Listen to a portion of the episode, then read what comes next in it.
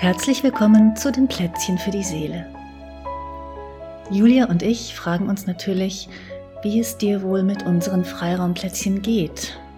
Ob sie in irgendeiner Form eine Bereicherung für dich sind, ob sie vielleicht sogar bereits eine kleine, zarte Achtsamkeitsspur in deinem Leben hinterlassen haben, ob du sie mehrfach oder nur einmal vollständig oder nicht zu Ende hörst, ob es dir eben gelingt, die Anregungen und Übungen, die darin enthalten sind, in deinem täglichen Leben auch anzuwenden.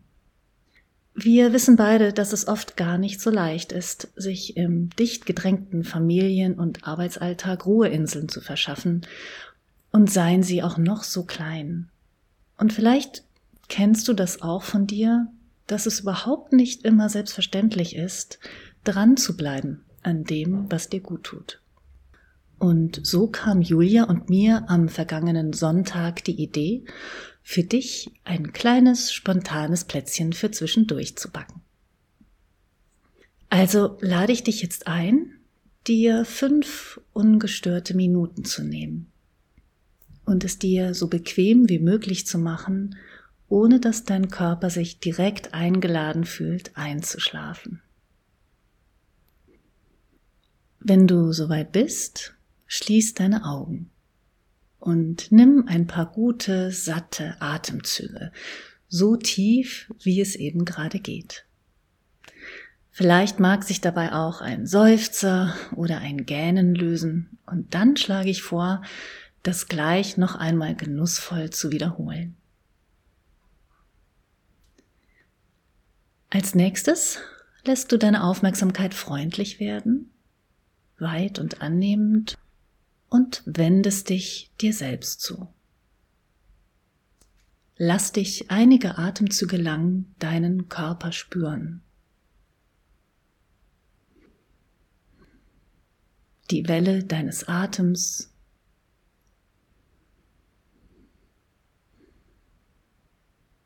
Und wenn du magst, gibst du wieder ein inneres Lächeln dazu und lässt es sich in Ruhe in deinem Körper ausbreiten.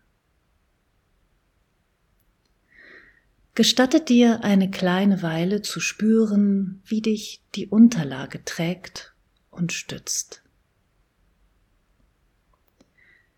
Und dann lade ich dich ein, dir selbst nach innen die Frage zu stellen, was brauche ich von mir, damit ich gut für mein Wohlbefinden und für meinen Freiraum sorgen kann? Was brauche ich von mir, damit ich gut für mein Wohlbefinden und für meinen Freiraum sorgen kann? Lass diese Frage in deine Körpermitte hineinsinken, tief in deinen Brust- und Bauchraum hinein.